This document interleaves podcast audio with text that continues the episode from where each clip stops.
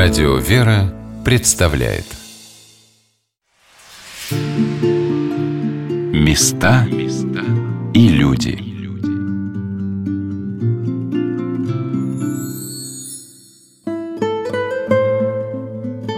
Сегодня на «Волнах Радио «Вера» мы рассказываем об Успенском соборе Московского Кремля – об его иконах и росписи, о том, как создавался внутренний облик собора и его интерьер на протяжении веков, и как осуществлялось поновление храма снаружи и внутри.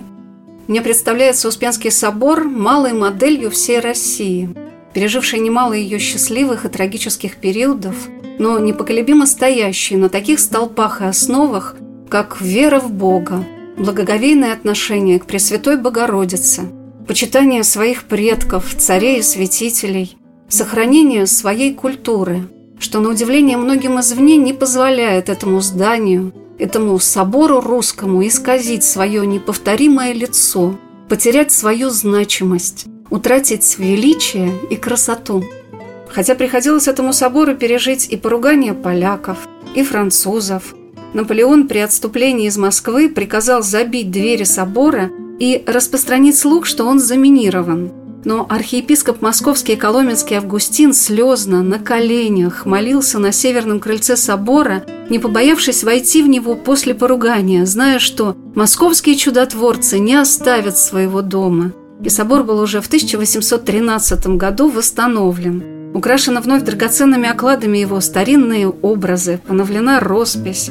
И смотря ни на что, в восстановленных барабанах, в бережно собранных, установленных вновь иконостасах Успенского собора, современный человек видит образы Спасителя, Пресвятой Богородицы, иконы многих и многих русских живописцев. Так как ни туристы, ни паломники не имеют возможности рассмотреть все пределы собора, я попросила его хранителя Алексея Геннадьевича Баркова – рассказать, что изображено внутри каждого купола.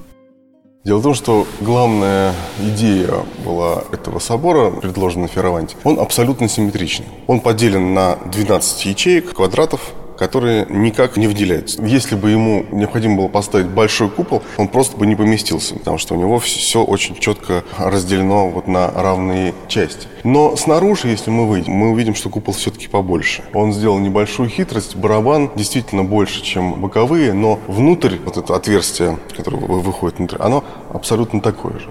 Вот если мы мысленно вознесемся в барабан, то там будет полочка, ну, такой парапет, где совершенно свободно можно ходить. Отсюда снизу его не видно, кажется, что там ничего нет. А там можно вот пройтись такой вот обход. Но это, конечно, не балкон, там нет ограждения. Такая особенность. А снизу кажется, что три больших купола. Нет, пять куполов. Пять, да? Два еще над жертвенником и над юго-восточной частью собора. И в каждом из них изображен лик Спасителя, да? Нет, Господа не в каждом. В юго-восточном как раз изображена Богородица, знамение. А так, действительно, в центре Пантократор Вседержитель, как в общем, традиционно устоялось. В юго-западном Иисус Христос Ветхий Деньми, так называемый прообраз Бога Отца Саваофа, как, как правило, в древности его не изображали. Изображали Христа вот именно в образе старца, намекая на то, что он един с Отцом. Северо-западный купол, там нерукотворный спас, и северо-восточный над Петропавловским пределом, там Эммануил, младенец Христос, предвечный младенец. Научный сотрудник музеев Московского Кремля отдела музея соборы Ольга Александровна Захарова дополнила сведения о росписи, сделанной при царе Михаиле Федоровиче.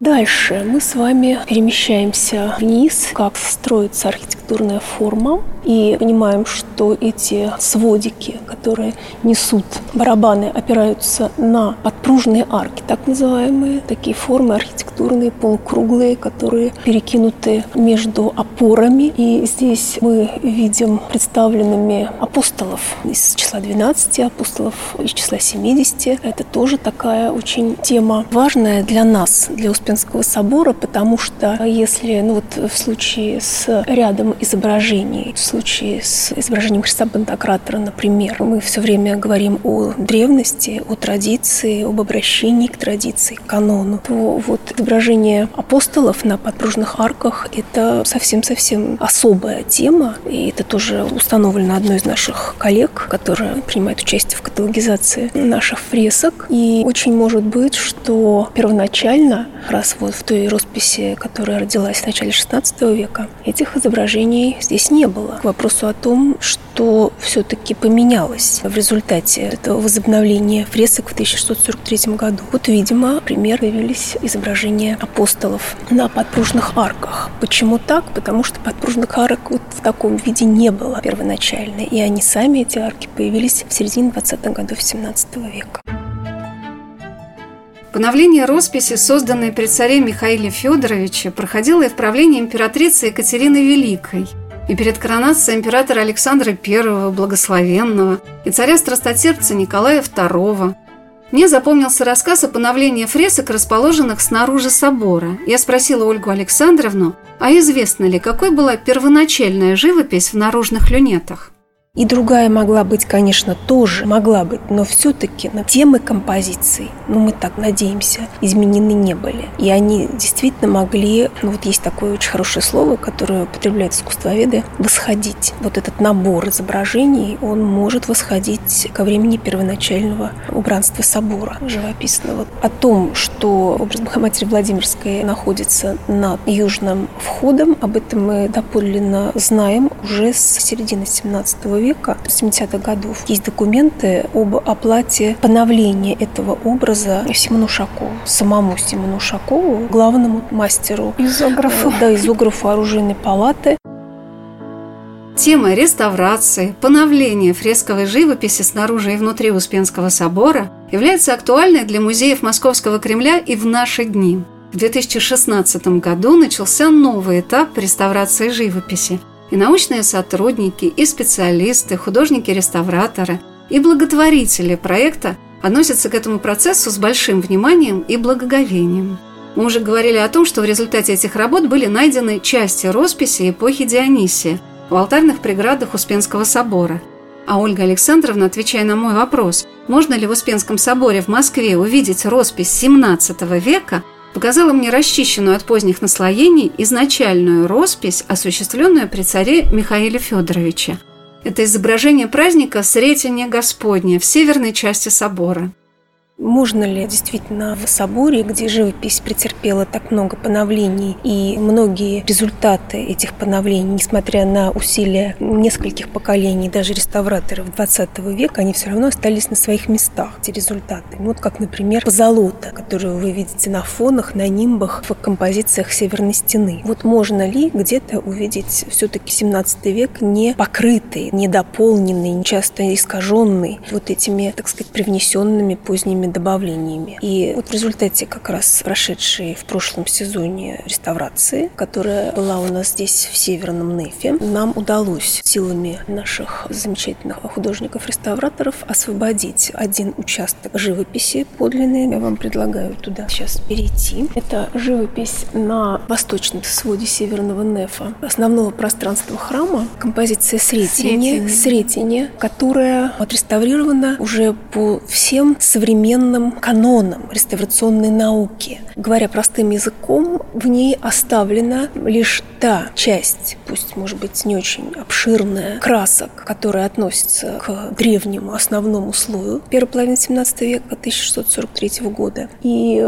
убраны все поздние записи, дописи, прописи. Убран его и так почти не было. Вот этот золотой фон, который датировался началом 20 века. И, как мне кажется, здесь подлинная природа природа живописи 1643 года, она начала хоть как-то быть видной. Понятно, что не специалисту может показаться, что здесь исчезли четкие контуры, что фигуры начали как бы растворяться в пространстве свода. То есть исчезновение такой четкости и может быть сочтено каким-то, может быть, недостатком нашей реставрации. Но, опять же, для человека, заинтересованного в том, чтобы видеть подлинную живопись 1643 года, она должна быть очень ценной. Просто вот в силу того, что здесь он видит все-таки живопись, как она осталась, как она есть. В планах реставрационных проектов музеев Московского Кремля стоит и реставрация фресок, так запомнившихся мне в это посещение Успенского собора. Это фигуры святых преподобных отцов – на алтарной преграде, предположительно принадлежавшей кисти Дионисия и его окружения. А сейчас мы уже можем наслаждаться результатами проделанных работ, которые были осуществлены музеем за последние пять лет. Это реставрация живописи, расположенной снаружи, в восточных люнетах над алтарными апсидами, которые каждый человек, попадающий на соборную площадь, может созерцать во всем былом величии. Это композиция новозаветной Троицы, Софии Премудрости Божией и похвалы Пресвятой Богородицы. Важно, чтобы у русского человека, как и прежде, уже более половины тысячелетия тянулось сердце к этому главному храму Московского Кремля, а значит и всей Руси, которая не теряет своего значения, звучания, мощи и удивительной нежности в желании отблагодарить Бога и Пресвятую Деву за милость и любовь к нашей земле и нашему государству. Успенском соборе самое важное – это правда, да, вот с точки зрения истории искусства и такого, так сказать, мирового уровня, да, мирового качества. Если будут позволены такие высокопарные несколько слова, конечно, самое, наверное, удивительное – это фрески ранние. Но история фресок поздних, с которыми мы сейчас столкнулись в процессе каталогизации, она тоже невероятно увлекательная. И вот наша задача, как мне кажется, увлечь это. И казалось бы, здесь, в общем, все довольно очевидно такие циклы, которые росписи, да, которые, в общем-то, много где есть. Да, они в... были и до Успенского собора? Мы не можем сказать ни да, ни нет, конечно, поскольку у нас до Успенского собора в Москве нет сохранившихся стенописей. Мне кажется, что тот интерес и те, может быть, маленькие открытия, но открытия, которые мы делаем в процессе каталогизации, пусть они не касаются, так сказать, художественных вопросов. Они очень сложные для нас в силу такой вот сложной истории сохранности странности нашей живописи, все равно они несут в себе такую вот пружину, энергию для того, чтобы этим материалом не только нам самим как-то разобраться с ним, но еще и предъявить его миру, предъявить его научной общественности и, конечно, людям, которые тоже имеют право узнать о главном соборе страны, о росписи в полном объеме и, и не думать, что здесь, в общем, в большой степени все утрачено, как, в общем, принято думать. Места и люди.